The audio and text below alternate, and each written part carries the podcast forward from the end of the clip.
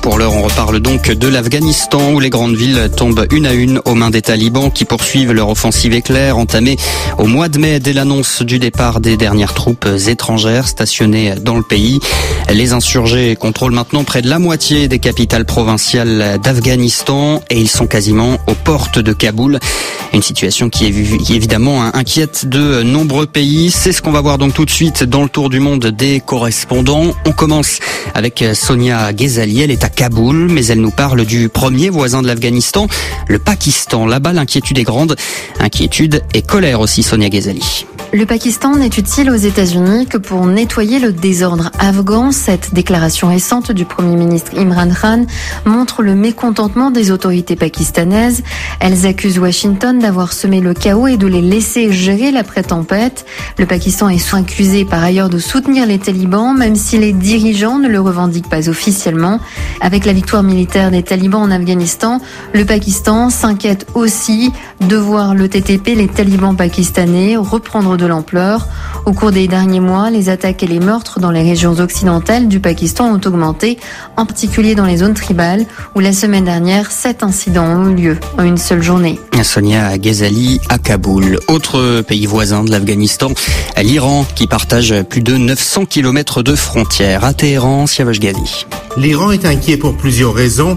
Tout d'abord, Téhéran craint un afflux massif de réfugiés avec l'avancée rapide des talibans. L'Iran compte déjà plus de 2 millions, voire 2 millions et demi d'Afghans sur son sol. D'ores et déjà, les Afghans sont chaque jour plus nombreux à arriver en Iran, même si certains tentent d'aller en Turquie pour se rendre ensuite en Europe. Il y a également le sort des chiites et des minorités persanophones qui vivent généralement dans les régions du nord de l'Afghanistan. En effet, les talibans sont des sunnites extrémistes et ils n'ont pas hésité à s'en prendre aux chiites qu'ils considèrent comme des infidèles. Enfin, le retour des talibans au pouvoir fait craindre l'installation de groupes extrémistes sunnites des autres pays en Afghanistan, ce qui pourrait constituer un danger pour la sécurité de l'Iran. Précision de Siavash Ghazi à Téhéran. La victoire des talibans pourrait représenter une catastrophe également pour l'Inde en termes de sécurité, mais aussi de diplomatie. Et New Delhi fait tout pour l'éviter tout en se préparant au pire. New Delhi, où l'on retrouve Sébastien Farsi. L'Inde a pu participer jeudi à la conférence régionale sur les négociations de paix en Afghanistan qui se tient à Doha avec les deux belligérants afghans, les États-Unis, la Chine, la Russie et le Pakistan. Cela fait près d'un an que New Delhi, fervent soutien du gouvernement élu de Kaboul, s'implique ainsi directement.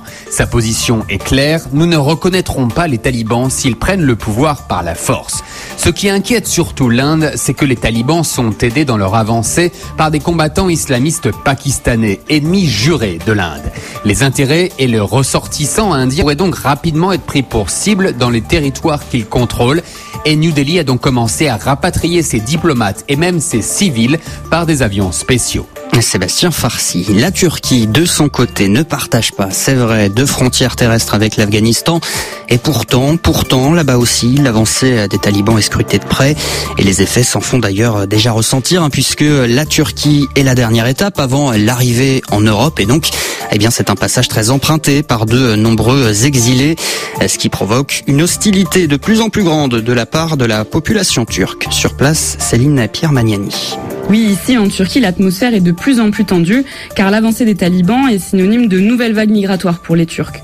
Le pays est situé sur la route de l'Europe et accueille déjà officiellement plus de 4 millions de réfugiés, dont une majorité de Syriens ayant fui la guerre. Mais plus la situation économique se dégrade et plus les hostilités s'expriment contre les réfugiés. Cette semaine, les hashtags anti-migrants ont caracolé en tête des sujets les plus partagés sur Twitter.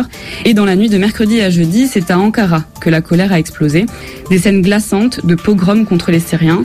Ankara est démunie et isolée face à une potentielle nouvelle vague venue d'Afghanistan. Et en guise de prévention, elle a lancé la construction d'un mur qui devrait s'étendre sur plus de 200 km à sa frontière orientale. Céline Pierre Magnani pour conclure ce tour du monde des correspondants. Vous pourrez le réécouter sur notre site internet rfi.fr francebleu.fr.